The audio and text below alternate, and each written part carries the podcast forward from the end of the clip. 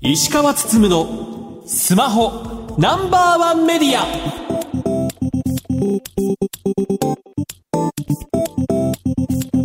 皆さんこんばんは。石川つつむのスマホナンバーワンメディアパーソナリティスマホ携帯ジャーナリストの石川つつむです。アシスタントの松代ゆうきです。この番組は最新情報から役に立つ情報までスマートフォンと携帯関連商品の幅広い情報を発信する番組ですはい1月11日なんですけども私はあラスベガスで開催されている CES という、まあ、テクノロジーの展示会に出張中ということなので、まあこれですね。はい。この番組は事前の収録とお届けしているという感じでございます。CS なんですけども、昔はね、あの、モバイルの発表も結構多かったりとかしているんですけども、最近はね、とんとモバイル関連がなくなっており、モバイルを取材してる人はほぼ行かないイベントになってしまうというところです。で、私的には、あの、ソニーホンダっていうね、ソニーとホンダが組んでいるチームが車は毎年アップデート発表しているので、まあそれを見に行くというのが一つのまあ課題といいますか仕事だったりもしますけど、あとね、今年行くので楽しみにしているのが、スフィアっていうすっごい大きい半球型の電光掲示板みたいのがあるんですよ。ドーム型ってことドーム型、ドーム型。それがあって、今絶賛稼働してるんですけど、まあとにかくそれがすごいエンターテインメントになっているという感じでね中身はホールとかになってるらしいんですけど、まあ、それがそういうことになっていると。スフィアが3500億円で作ってるみたいな感じだったりとかしてまあそれが3500億円で作られてるっていうことを考えると、なかなかね、大阪万博って厳しいな、みたいな。ただまあアメリカって規模はでかいなってなりますし、あとまあ、去年ね、あの11月にラスベガスって F1 の開催もやっていて、まあその市街地、それこそまあメイン通りとかっていうのは F1 が走って、レースとかもしたりしたので、そこをね、ちょっと自分も歩いてみようかなというのがあってね、今年のラスベガスちょっと楽しみという感じでございます。はい。さて石川さん今週の特集ですが。えマネックス証券を子会社化した NTT ドコモの金融事業について話を聞いていきます。それでは今週も30分間お付き合いください。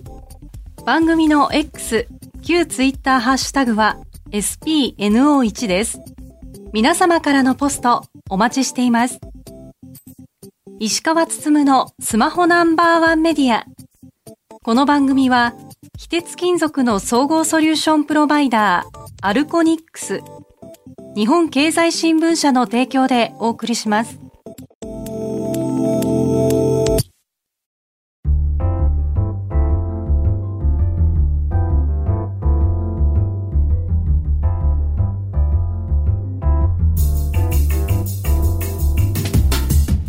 きの番組はラジオ日経石川つのスマホナンバーワンメディアそれでは今週の特集です。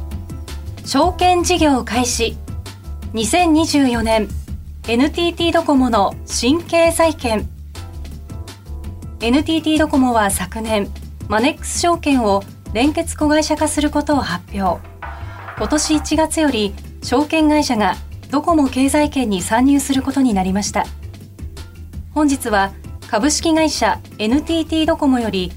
執行役員金融決済サービス統括庁の江藤俊弘さんとウォレットサービス部長の田原努さんにお越しいただき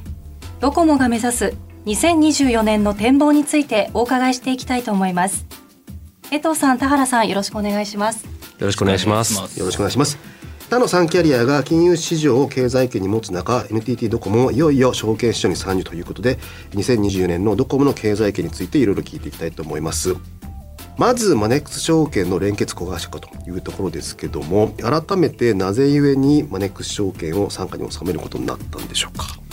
まずあの私江藤の方からご説明させていただきます。はい、今回ですねあのやはりユーザーのニーズを拾って決済だけではなく、うん金融サービスを広くお客様に使っていただきたいという思いでですね、まずは証券業といったところに取り組むということになりました。実際はですね我々も証券業のノウハウや経験があるわけではございませんので、どこかと組んでこの事業に参入していくんだなとこういうところが基本的な考え方でございまして今回はですねマネックス証券さんと今後の方向性将来の姿まあそういったところがあったので一緒にさせていただくというところをですね昨年の10月に提携発表といったところにつながった次第でございます。もともとあれですよねポイント連携とかで関係はあったんですよね。そうですね。D ポイントの交換、あのマネックスポイントですか、うん、との交換は以前からやっておりましてあ実はそこでですね先方の社長の生命さんなどと知り合いになれたというところが背景としてございます。うんやはりまあ現状かなりまあ証券会社って今競争が激しくなってるって感じなんですかね。やはりあの最近業界では手数料のゼロ化とい。ったところが始まっておりまして、はいうん、そういった意味では証券業界というのはまあ非常に競争が激しい業界でもあります。うん、マネックスさんとしてもですね、はい、そういう状況の中でもですね少し味付けをしながらですね、うん、特に今年から新しい NISA 始まります、うん、これを積極的に展開していきたいというところもありましてですね今回の手組みに至ったというところでございます。これ実際にそのまあ会社としては今年1月からスタートという感じですけども、うん、ドコモユーザーに分かりやすくこうサービスとかっていうのは見えてくるのいつぐらいになりそうですか？そうですねもうやはりその1月からできることをやっていきたいというふうに思っております。うんもちろんですね、あのマネックス証券さん、新 NISA に対応した商材たくさんございます。うん、そちらをですね、当社のオウンドメディア等を通じてお客様にお知らせしながらですね、うんマネックス証券さんの、まあ、商材の活性化販売といったところに、えー、我々お役に立ちたいというところがまずもっての取り組みになってくると思っております。その次のステップとしましては、やはりドコモと組んだということで、D ポイントの活用、あるいはその D アカウントでのログイン等々ですね、当社の金融サービスとのまあ融合と、こういったところを目指してですね、えやっていきたいというところでございます。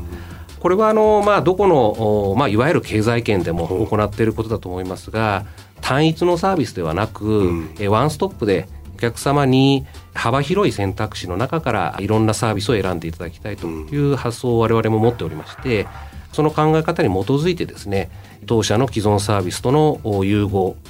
例えばありきたりなんですけどもいくつかのサービスを重複して使えばですね少しお客様には当然メリットを提供するといったのは設計をですねどんどん進めていきたいというふうに考えております。これあくまでアネックス証券っていう名前がずっと継続される感じなんですそうですね。正直言うとですね、はい、あのいろんな意見あります、はい、ドコモ証券にしたらどうかとか、うん、いやいやどこもマネックス証券がいいんじゃないか。と、うん、あのマネックス様の知名度を生かしてですね、うん、このままにした方がいいんじゃないかと、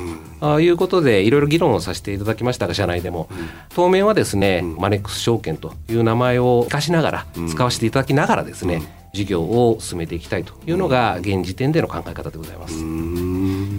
これまあかなり他社はなんか先行してるような感じもしますけど、うん、そこには十分追いつけそうな感じですか？業界でのマネックスの知名度そして決済を中心とした金融サービスの接点というところをドコモは持っておりますので、うん、その掛け算でですね目指せ楽天 SBI といったところをですね、うん、ぜひチャレンジしていきたいなというふうに思っております。これドコモユーザーにとって、まあ、先ほどもちょっと触れられてましたけど、まあ、D アカウントのログインですとか、ポイントですとかって、まあ、この辺がメリットになっていきそうなんですかね。そうですね。まずもっては一番分かりやすいと。あるいはその率直にお得を感じていただけるというところからは D ポイントの活用というのが一番お客様に訴求しやすいのかなというふうにも思っておりますし、どうしてもその証券口座を作るとかですね、NISA を始めるっていうのは、これまで投資をされてこなかったお客様に対してはすごくハードルが高いというふうに考えておりまして、いかにですね携帯電話を使うような簡単さでですね、証券分野にもチャレンジしていくといったあの体験をですねユーザーさんにしていただければなというふうに考えて今設計を進めているところでございます。結構今までマネックス証券が提供しているようなアプリとは別のものができたりもするんですか？基本的にはですね、今あるマネックス証券のアプリというのがあくまでベースになるというふうに考えております。彼らこれまで、えー、いわゆるそのネット証券を非常に使いこなしている方が使っていたりとかですね、そういうイメージも強くあるというふうに思っておりますので、まあ、そういった意味では本当に初心者がですね迷うことがなく証券口座が開ける、新 NISA を開始できるといったところをどう UX、UI で担保していくかといったところが今課題になってます。逆にその今マネックス証券を使っているユーザーにとってのメリットってどこら辺になってきそうですかね？マネックス証券を使っている方が例えば D カードを使う、う。ん、D 払いを使う、う。ん、保険をドコモの、まあ、代理店から入ってもらうと。うんいったところに対して一定メリットの出るような設計と、そういったものはこれからになりますがあの逆に言うと必須だと思っております、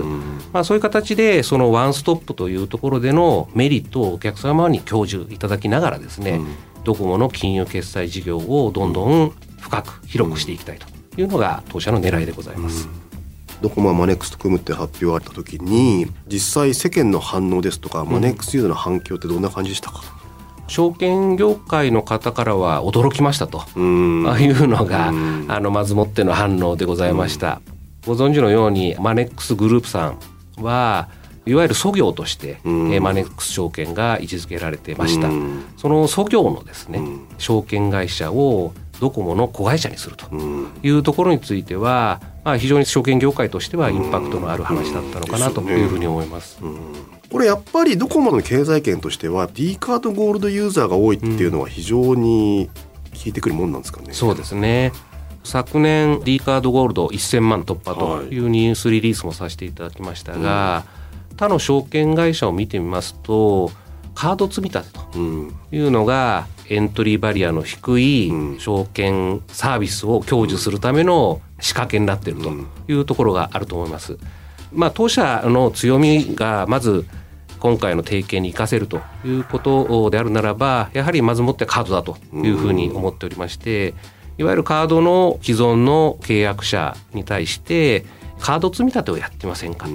まあ、これ以上ですねお勧めする際のセールストークスとしてのですね、簡便な言い方ってないと思いますので、まあ、そこはあの早く言えるようにですね、うん、あの若干そのシステム接続とかですねいくつかあのハードルはあるんですが、うん、早くですねそこは実現しご存知のように私どものそのクレジットカードというのはドコモショップが獲得拠点になっておりますので、うん、そこで一言ですね合わせてカード積み立てはどうですかというところがプラスアルファでですね言えるような世界にですね早くしていきたいなというふうに思っております。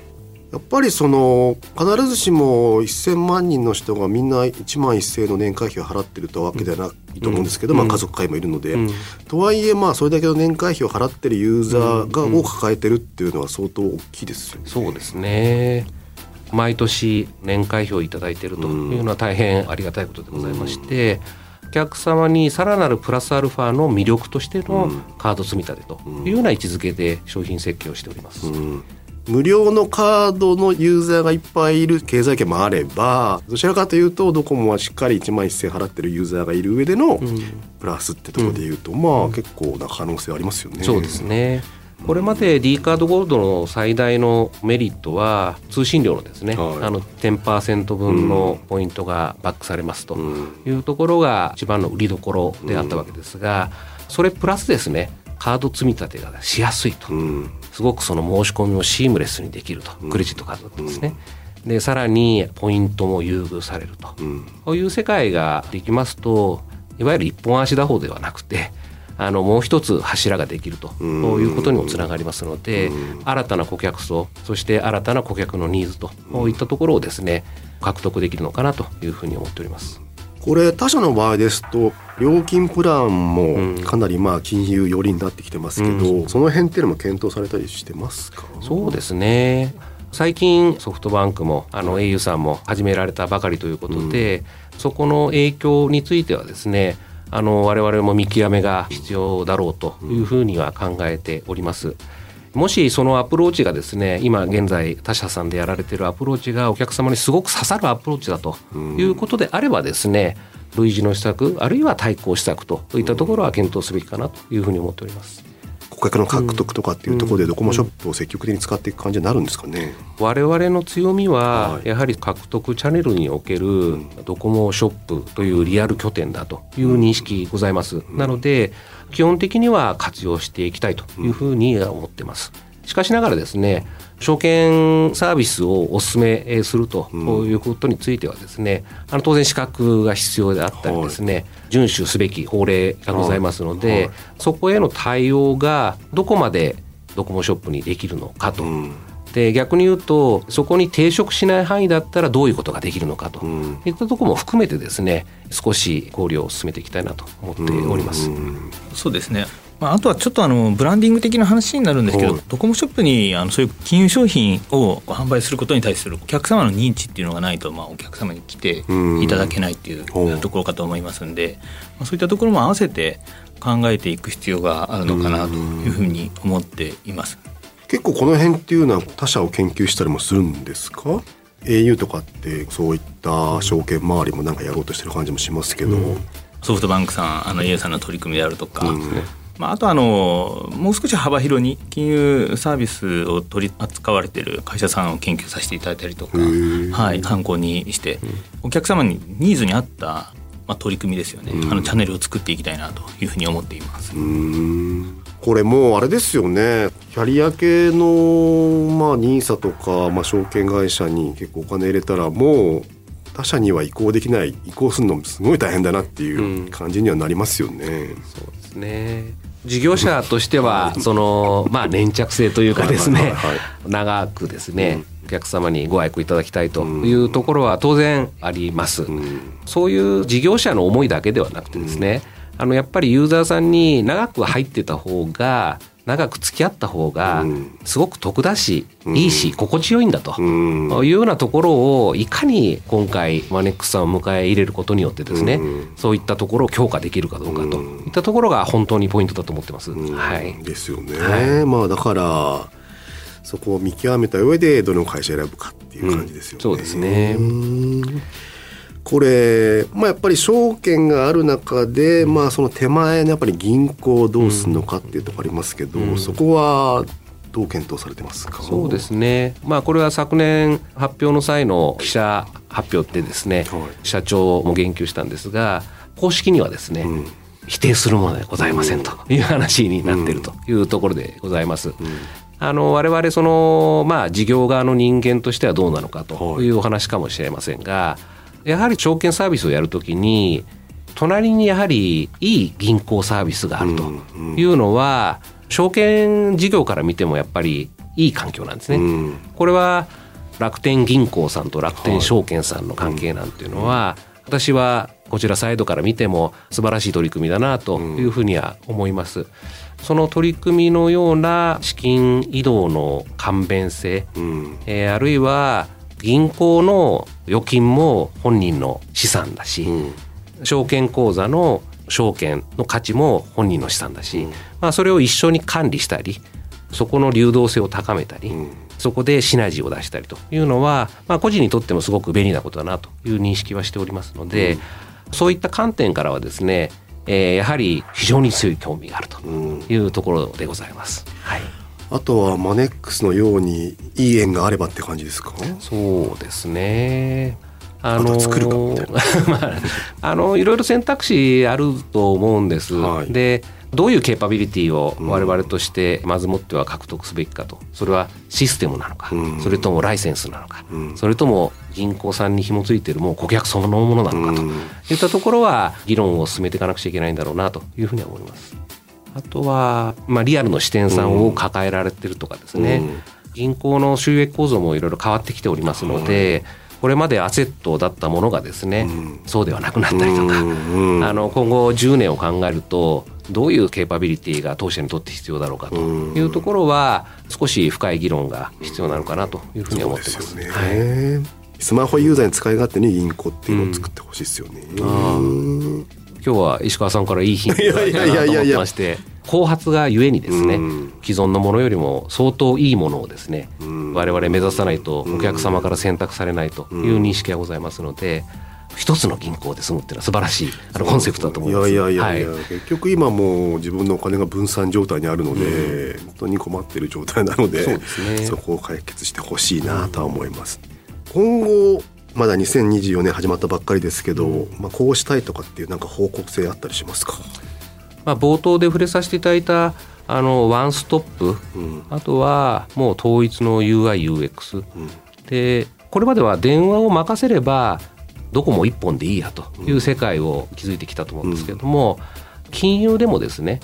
通常の生活に関わる金融サービスであれば、ん。ドコモに任しとけばうん。安心だし、うん。これでいいやとうん。いうふうなことが言えるようなですねワンストップなサービス、そしてドコモの金融サービス決済サービスをいくつも重複して使っていただければ必ずお客様にお得になるうん。使い勝手が良くなるという設計、うん。あのこれをですね早期に実現したいなというふうに思っております。まあこれが逆に金融サービスだけのいわゆるリテンションだけではなくて通信のリテンションにも効いてくるなと思っておりますし、まあ引いてはドコモのファンを増やすとうん。いうことにつながるのかなというふうに思っております。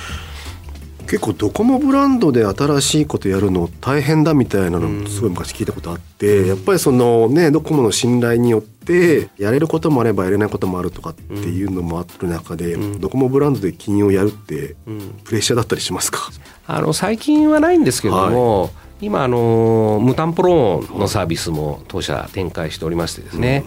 ドコモが金を貸すのかと。いうようなですねうん社内で少しそういう議論もうん。これはまあだいぶ前の話ですけれどもありました。ただ金融サービスに対する感じ方もですねうん。やっぱり時代とともに変遷していってましてうん。例えばローンであればやっぱり必要な時に借りてうん。お金がある時に返してあの生活レベルを一定化させることによってそのお客様の幸福度が上がると。うん。いうことはあの皆さんも納得している話ですし、まあ、証券もですね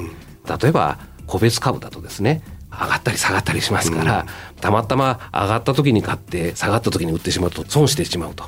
いうことでこれまた昔はですねお客様に損をさせるようなサービスをドコモが提供するのかとうん。いう話はありました。うん。まあ、ただあの今は投資というよりは資産形成と。うん。投資の形もですね個別株から投資信託うん。などに変化しておりますので、そういった意味では時代の変化に応じてドコモがやる金融事業に対する感覚も変わってきて、うん。それに乗って我々あのいろいろな金融決済サービスを提供していると。いうところに、まあ、変遷してきておりますので、あのいろんな金融サービスお客様のニーズがあればそこに適切なものを我々としても商材として用意するという時代が来ているのかなというふうには感じます。もう攻めのタイミングですか？そうですね。ん。あのー今回あのマネックスもまさに攻めのタイミングで、うん。まあ世の中ずっと前から貯蓄から投資へ貯蓄から資産形成へというふうに、えっと言われてきたんですけども、まあなかなかそこが進まないと。ただ今年から始まる新ニーサ、もうこれが最大のですね、うん。チャンスだと。うん。いうことで、今回証券会社の子会社化というところにもチャレンジしてまいりましたし、まあそういった意味では金融と通信これが融合しながらですね各キャリアさんとあるいは各経済圏との競合が進んでおりますので、そういったところを背景にですねえー我々もここが力の入れどころかなというふうに思っております。まあそれさん今までの話聞いて何か感想ありますか？スマホを使いたいがために通信会社を利用してたのにその今となっては保険を売ったり電気などのこうライフラインに手が伸びて、さらにはこうやって金融商品とか扱うようになってくるってちょっと一昔前だと想像つかなかった展開だなって思うんですよね。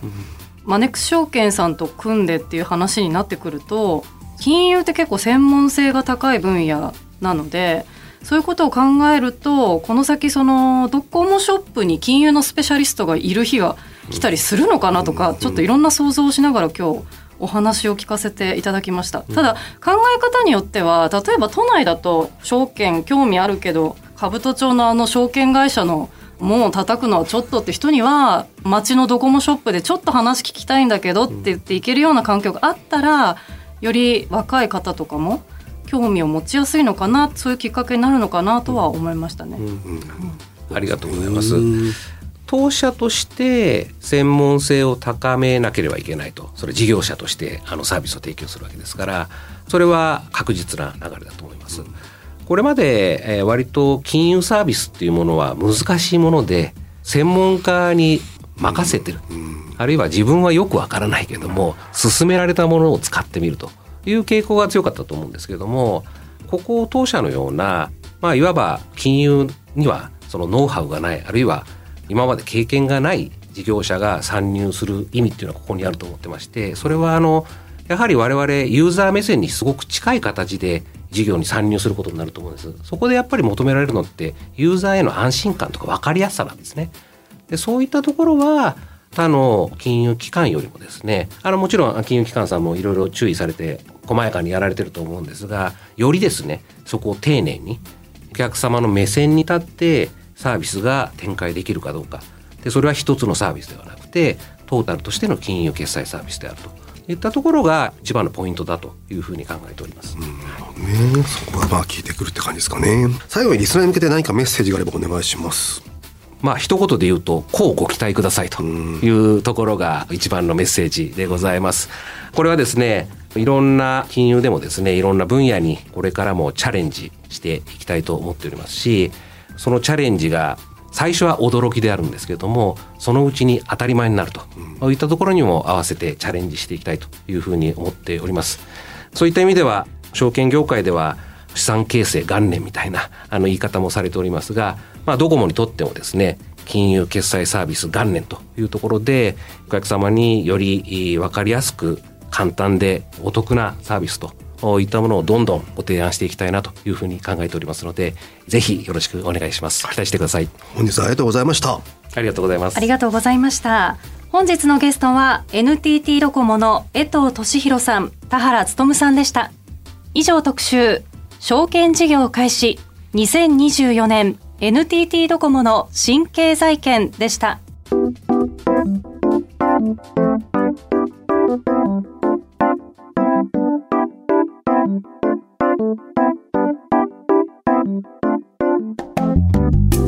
石川つつむのスマホナンバーワンメディアエンディングです番組では皆さんからのご質問情報などをお待ちしています番組サイトは検索エンジンでスマホナンバーワンメディアとカタカナで検索してください。ラジコではタイムフリーで放送から1週間、いつでも無料でお聞きいただけます。さらに音楽ストリーミングサービス Spotify でもこの番組をお楽しみいただけます。また、X、旧 Twitter のアカウントは spno1media spno1 メディアです。ぜひフォローしてください。石川つつむのスマホナンバーワンメディア。この番組は、非鉄金属の総合ソリューションプロバイダー、アルコニックス、日本経済新聞社の提供でお送りしました。さて石川さん、来週ですが。現在調整中です。ラジオ日経、石川つつむのスマホナンバーワンメディア。お相手は石川つむと松代ゆうきでした。壊れた